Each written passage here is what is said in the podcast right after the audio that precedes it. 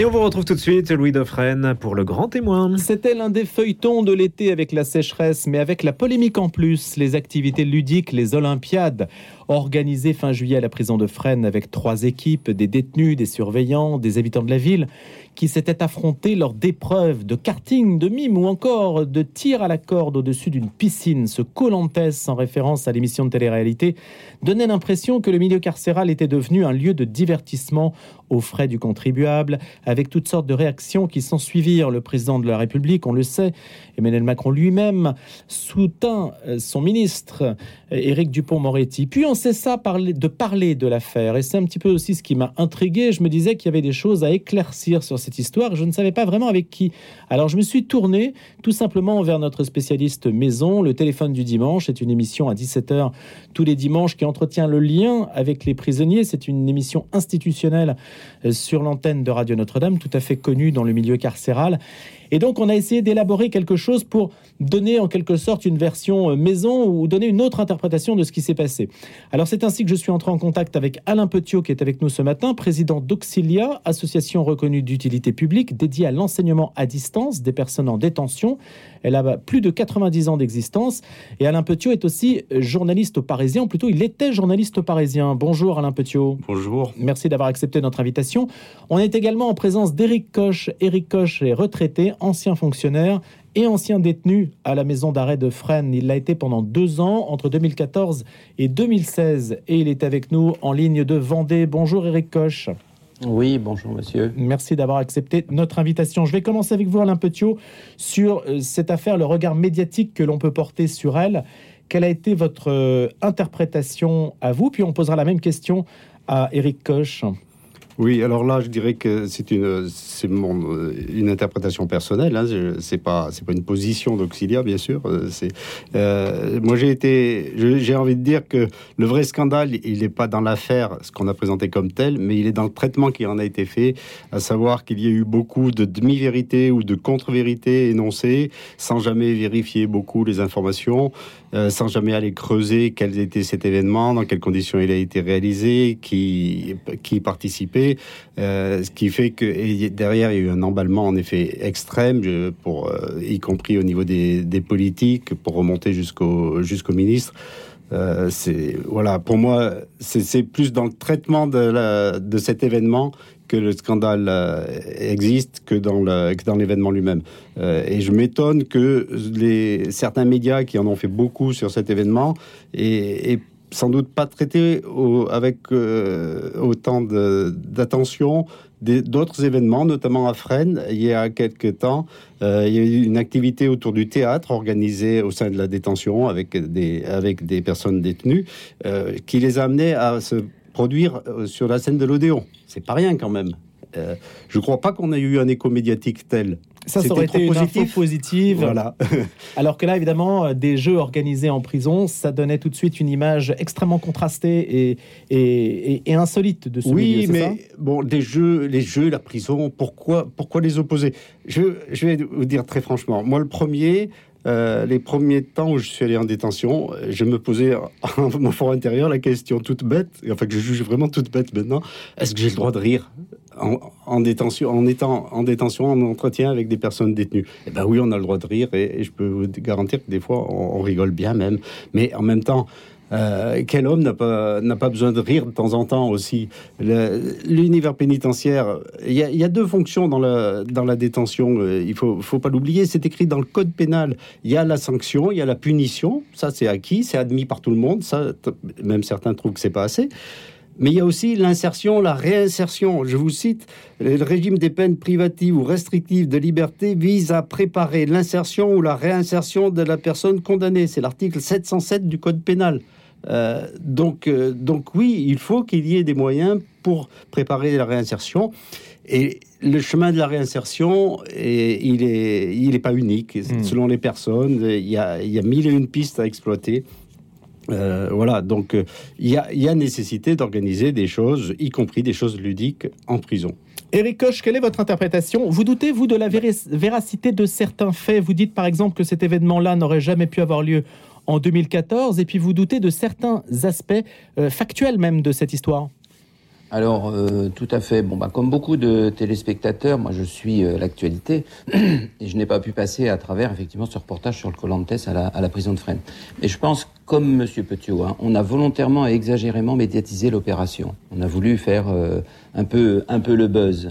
moi, j'ai été surpris qu'on puisse rentrer autant de matériel, tant il est difficile, ne serait-ce que d'obtenir un livre ou un CD de musique voilà, donc moi ça me paraît euh, effectivement un, peu discutable. Un CD, Eric euh, Koch, un CD par exemple doit être sous cellophane avec le ticket de caisse. Hein c'est ça, c'est ça. Alors, c'est discutable, oui. Qui, qui, euh, qui a fait du, du karting? Pourquoi? Dans quel but? Bah, Ça me paraît discutable également. C'est de, de, faire aussi des équipes telles que hein, euh, les détenus qui étaient opposés à des surveillants. Bon, j'ai pas trop saisi la, la, finalité de la société de production qui a beaucoup médiatisé aussi l'événement. Un, un, tel événement, il faut savoir quand même, et ça, je pense que Monsieur Petiot le sait, euh, c'est très onéreux. Alors, mettre de l'argent pour le créer alors qu'il manque des moyens considérables pour accéder euh, ne serait-ce qu'à la culture ou à l'éducation me paraît complètement indécent. Est-ce que vous pensez que le ministre était au courant? Alors, moi je pense que, euh, honnêtement, j'ai un doute. Euh, tout dépend de la manière dont l'événement a été présenté. Mais je pense qu'il existe une, hiérarchie dans ce ministère. Il y a bien des, des niveaux où on était au courant. je ne pense pas que le directeur il ait pu valider seul un tel événement sans l'aval d'une autorité supérieure. Pour moi, il existe une, hiérarchie des responsabilités. Est-ce que vous pensez, Eric Koch, et je pose la même question à Alain Petiot, que deux personnes condamnées pour viol et crime aient pu participer à ces activités? Alors là, j'ai du mal. Euh, j'ai du mal parce que euh, pour participer à une activité, il y a un tel filtrage, il y a une telle sélection. Euh, Monsieur Petiot, tout à l'heure, il a parlé de, de, de la scène à l'Odéon. Alors effectivement, moi aussi, j'ai fait du théâtre. J'ai pu avoir l'occasion de sortir et de participer à une pièce en extérieur. Effectivement, on n'en a jamais entendu parler. Euh, donc ça, ça, me paraît très euh, pareil, pareil, je, je comprends pas parce que en fait. Euh, mais Eric Koch, je vous interromps, Eric Koch, mais quand vous avez fait du théâtre, vous avez eu euh, une fouille à nu parce que on pouvait soupçonner que en rentrant, vous vous soyez porteur de tel ou tel objet ou telle ou telle substance. C'est ça. ça, complètement, complètement. Donc je pense qu'effectivement, l'événement en soi me paraît surprenant, surprenant compte tenu du contexte effectivement de la mm. sécurité. Est-ce que vous doutez sur les personnes qui ont pu participer là, oui, selon la gravité des peines J'ai entendu cette information, euh, enfin ce qui a été présenté comme une information, je suis pas sûr que ça s'appelle comme ça.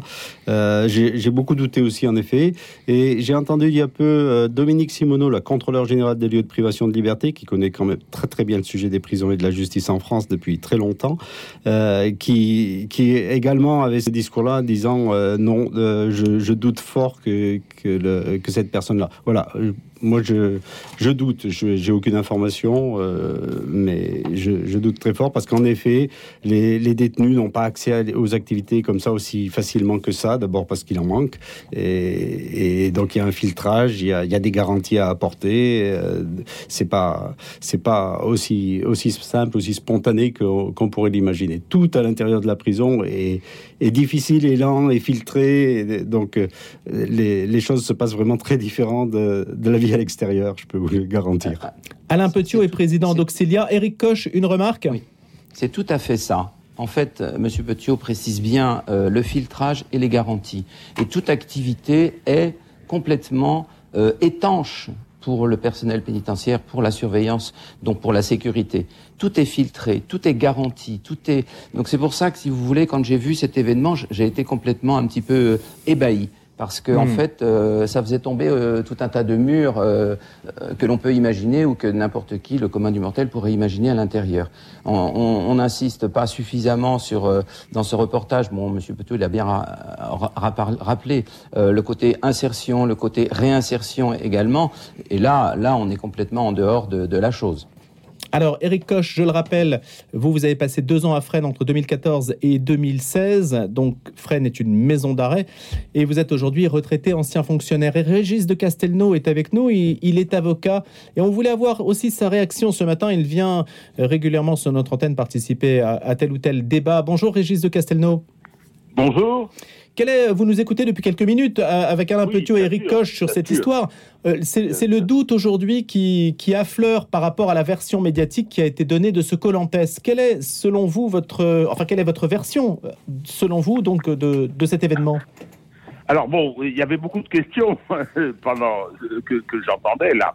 Euh, moi, moi, ma première, ma première réaction, euh, elle est, elle est relative à la façon dont, dont le, le, le système médiatique s'est emparé d'un événement un peu particulier, je reconnais, un peu particulier, assez spectaculaire, mais qui était euh, quelque chose euh, euh, que je pense utile. Euh, on, on- a beaucoup parlé de réinsertion. Je pense aussi qu'il faut quand même pas oublier que euh, on a passé euh, trois mois de canicule, que euh, la situation carcérale en France est, est extrêmement problématique, hein, et qu'il y a nécessairement besoin de soupapes. La réinsertion, bien évidemment, hein, c'est une, vraie et très importante question.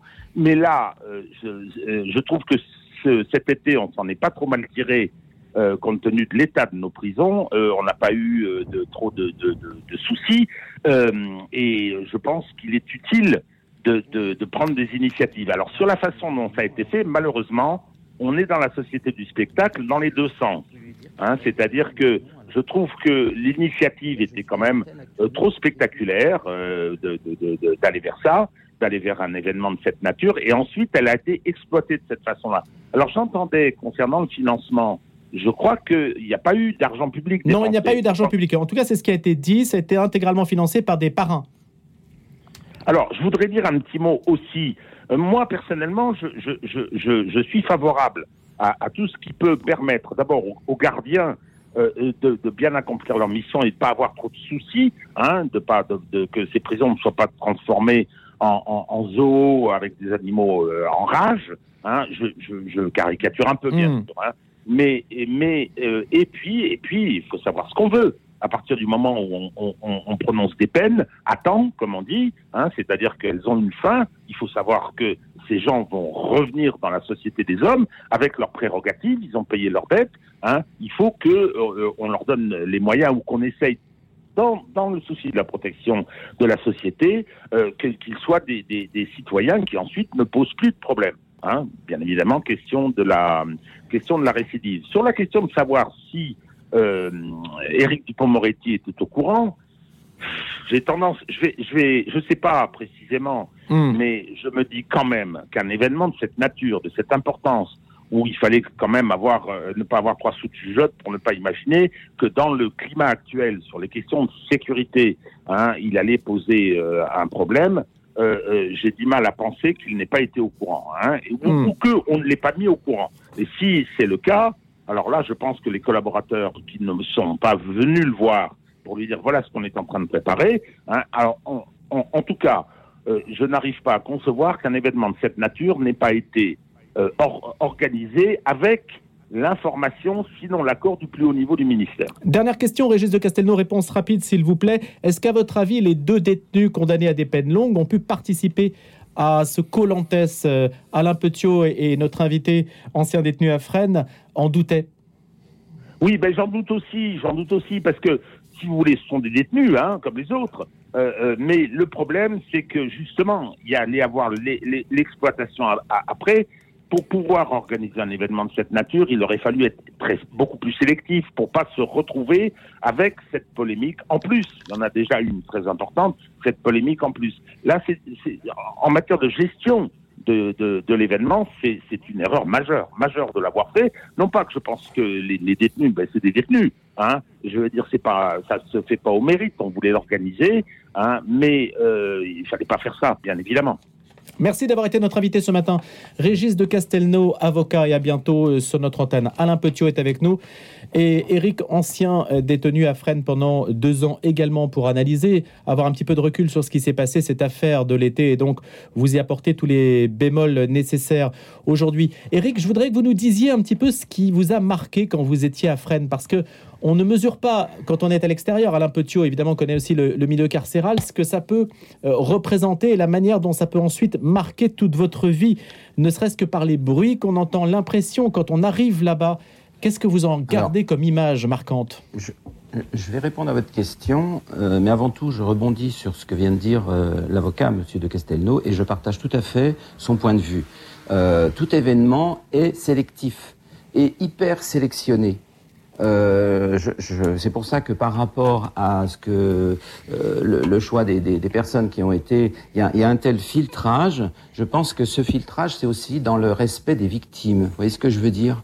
Alors maintenant, dans le euh, images qui, qui m'ont marqué et qui, qui restent à l'esprit, effectivement, la, la, lorsque vous arrivez donc dans, une, dans cette maison d'arrêt, c'est le bruit, le bruit qui est omniprésent, euh, les gens qui crient, les, les, alarmes qui sont quotidiennes où on enferme tout le monde où qu'il se trouve, ces alarmes qui sont euh, euh, je veux dire, il n'y a, a, pas une heure où il n'y a pas une alarme. Elles sont souvent liées soit à une bagarre, soit à une agression, soit à une agression de personnel. Euh, et euh, en fait, c'est une image qui est très très euh, marquante. Il faut savoir aussi, ce qui m'a marqué, c'est que pour accéder à quoi que ce soit, c'est-à-dire à quelque chose, tout doit se faire par écrit. C'est-à-dire qu'on écrit beaucoup. Euh, on écrit pour le travail, on écrit pour la santé, on écrit pour demander d'aller à la médiathèque. Alors moi, je me suis quand même posé le problème des personnes qui sont euh, illettrées, qui n'ont pas la maîtrise de l'écriture ou non francophones. Euh, pour ce faire, il y a aussi un écrivain public, mais il y a un écrivain public, il y a une personne pour toute la division. Donc, je veux dire, pour l'obtenir, c'est quasiment mission impossible. Donc après, il y a beaucoup du, du, de services euh, euh, entre les personnes, parce que bien souvent, on ne comprend pas l'objet de la demande qui peut être faite. Et puis il y a aussi les, bruits des clés qu'on entend tout le temps. Alors les, clés, effectivement, euh, les clés, les, surveillants ont, les clés de, beaucoup de, lieux et effectivement, il n'y a pas d'autre système. Ces clés, c'est quelque chose, euh, vous les entendez en permanence, le jour comme la nuit, parce qu'il faut savoir que vous êtes aussi surveillé jour et nuit. Euh, il y a des passages quotidiens dans, les cellules pour contrôler effectivement bah, qu'il ne se passe rien, quoi. Quelles améliorations, et Alain Petiot également, euh, je vous pose la question, quelles améliorations au vu de votre expérience de la prison? Alain Petiot, c'est pour Auxilia, c'est-à-dire une association qui fait de la réinsertion par l'enseignement à distance.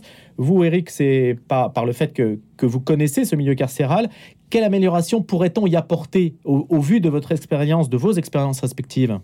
Eric Écoutez, moi, j'ai connu que la maison d'arrêt hein, de Fresnes. Euh, je pense que la surpopulation carcérale, elle engendre aussi la, la violence. Elle engendre les agressions, euh, la promiscuité dans les cellules à être à 3, voire 4, parce que quelquefois, vous vous retrouvez, il y a un matelas qui est par terre, et à peine 7 mètres carrés, ça demeure un détonateur permanent. Euh, bien sûr que la privation de, de, de liberté par la prison, c'est pas non plus la privation de, de, la dignité de la personne humaine. Or, en prison, bah, il faut savoir quand même que vous n'êtes plus rien. Vous êtes un numéro. On appelle ça un numéro d'écrou. Euh, qui suit votre dossier euh, tout au long de l'incarcération jusqu'à la levée d'écrou, c'est-à-dire euh, jusqu'à la fin de la peine, parce que même avec un bracelet électronique, vous êtes toujours euh, sous, sous écrou. Alors oui, effectivement, des améliorations. Bah, de toute façon, le, le la, la, prison, enfin, je veux dire, les, les, surveillants, les gardiens, les responsables, ils font déjà des, des, des, de gros efforts parce que, par exemple, ils, ils essayent de, de, séparer les fumeurs des non-fumeurs. Ça, c'est un véritable problème. Euh, de, de, de, mettre les, les, les, personnes avec les mêmes, les mêmes peines, pas des longues peines, avec des courtes peines, etc. Alors, des améliorations, certes, bah, il en faudrait, mais je veux dire, c'est aussi au ministère de, de la Justice mmh. de constater mmh. le problème de cette maison d'arrêt. Mais il y a des choses très simples, ne serait-ce que, par exemple, avoir une douche chaude ou une douche froide, pouvoir mélanger les deux pour avoir une douche qui ne soit ni trop chaude ni trop froide, ça paraît quand même simple, et pourtant, ça n'est pas acquis, Eric. Non, c'est pas acquis. Euh, le, la température, elle est constante, c'est-à-dire que soit elle est brûlante, soit elle est froide. Euh, vous avez le droit à une douche par jour. Euh, non, une douche par semaine. fois la semaine. Euh, les douches par, oui, les douches par jour, c'est uniquement euh, lorsque vous travaillez, lorsque vous êtes affecté à un travail. Et vous aviez cette chance au, au cantine en particulier. Alain Petiot. Alors, j'ai eu cette, oui. cette chance. Alain Petiot. Euh, oui, ben, je pense que le, le, problème central, il est la surpopulation carcérale. Euh, on, a, on, a, battu le record. En maison d'arrêt, en tout cas. Hein. De, ah, pour alors, les longues, pour les peines longues, il n'y a pas de surpopulation. Non, parce que ça, c'est un choix. C'est très bien. Les centres de détention où les, les personnes détenues exécutent les, les peines longues, euh, il n'y a pas de surpopulation carcérale possible. On prend un détenu que quand il y a une cellule possible. Mais savez-vous depuis combien de temps l'encellulement individuel est dans la loi en France? C'est très récent, j'imagine un siècle et demi. Voilà. Un siècle et demi que c'est inscrit dans la loi Et tout ce qui a été fait, ça a été un moratoire pour suspendre cet aspect. Et, il y a des pays qui respectent Il y a des pays qui respectent, bien sûr. Et puis il y a même des pays qui ferment des, les prisons, donc euh, notamment dans, dans, les pays nordiques. Mais je crois que le, le, problème, alors lié à la surpopulation carcérale, euh, c'est pas une fatalité. Euh, le confinement a fait qu'en trois mois, on est descendu en dessous depuis en dessous du nombre de places, de, le nombre de détenus en dessous du nombre de places, parce qu'il y a eu l'action volontaire de dire ben, les personnes qui sont en fin de peine, on les libère un petit peu plus tôt, il y a eu moins d'incarcération, etc. Bon, mais ça n'a pas duré très longtemps. On a battu le record. On a euh, début juillet 72 000 personnes en détention en France. Il n'y en avait jamais eu autant. Il y a 60 000 places. Oui, c'est remonté, c'était descendu voilà. parce qu'on avait libéré des courtes peines et puis maintenant c'est remonté. Donc voilà. Et tout ça, ça fait quoi? Ça fait euh, d'abord ce qu'on oublie aussi souvent, ça fait des conditions de travail déplorables pour les surveillants. Euh, c'est pas c'est important. Euh, ça fait moins de capacité euh, à, à proposer des, des, activités, à proposer du travail, parce que les, une, une prison, elle est dimensionnée pour 500 personnes, elle n'est pas dimensionnée pour 700. Donc, Combien à Fresnes? 1500 à peu près? euh, Fresnes, il me semble, je connais pas trop le, le chiffre, c'est pas la prison que je connais le mieux, loin de là. Euh, mais voilà, et donc c'est tous les moyens derrière qui, qui, ne, qui ne peuvent pas suivre, parce qu'il n'y a pas de locaux pour faire des, des, cours, pour faire des activités, etc. Euh, donc il y a, et, la, cohabitation de personnes qui, sont, qui ne se connaissent pas au départ. Alors, comme, comme il a été dit tout à l'heure, euh, ils essayent de bien de profiler un petit peu chacun et voir qui peut s'entendre avec qui. Mais c'est pas, c'est quand même pas simple dans 9 mètres carrés quand on est trois personnes. Euh... Alain Petiot, vous, c'est l'enseignement à distance avec Auxilia, donc c'est du sérieux pour la réinsertion les activités ludiques, puisqu'on a commencé là-dessus, sur ce Colampes, ces Olympiades, est-ce que cette histoire, ça, ça va mettre un terme, euh, ça va mettre fin à toutes sortes d'initiatives qui pourraient émerger en prison pour essayer, comme disait Régis de Castelnau tout à l'heure, d'avoir une soupape? Ben, J'espère bien que non, ça ne va pas être un frein. Mais je lisais qu'en effet, j'ai lu hier, en effet, de la part d'une personne qui est enseignante en détention, une jeune femme qui est, qui est déjà très impliquée dans, dans tout ce secteur, qu'elle avait ressenti déjà un frein sur, sur toutes les activités, ce qui est gravissime, parce que euh, à la fois c'est des soupapes en effet, mais c'est aussi par ça qu'on peut préparer la sortie. Le, chemin vers la réinsertion, il n'est pas unique, euh, c'est vis-à-vis de chaque personne. Une, personne, ça sera peut-être par le foot qu'on pourra commencer à l'accrocher, à évoluer, à respecter des règles, à, respecter un horaire, à respecter un adversaire, etc. Euh, voilà un exemple. Ça peut être par la culture, un enrichissement intellectuel, un enrichissement personnel. Voilà, il y, a, des chemins très divers. Et d'ailleurs, nous, dans, l'enseignement qu'on procure, donc par correspondance aux personnes en détention, on leur demande pas un objectif de formation formalisé par un examen ou autre. C'est en fonction de leurs envies. Et il y a des personnes qui suivent des cours pour le plaisir. Je, pense à une personne qui suit depuis, depuis plusieurs années des cours euh, d'art plastique, euh, d'autres de philosophie. Euh, parce que intellectuellement, ça leur fait du bien et ils ont besoin. Mais c'est ça aussi. Et en effet, la réinsertion, c'est indispensable. La plupart des personnes qui sont en détention sortiront un jour. Donc, euh, il faut s'y préparer. Et il faut les préparer. C'est la société qui en bénéficiera. Merci beaucoup Alain Petiot d'avoir été des nôtres ce matin. Président d'Auxilia, malheureusement, on doit mettre fin à notre conversation. Je remercie Eric également pour son témoignage qui a été deux ans à Fresnes d'avoir été en direct, ainsi que l'avocat Régis de Castelnau. Je vous souhaite à tous une excellente journée.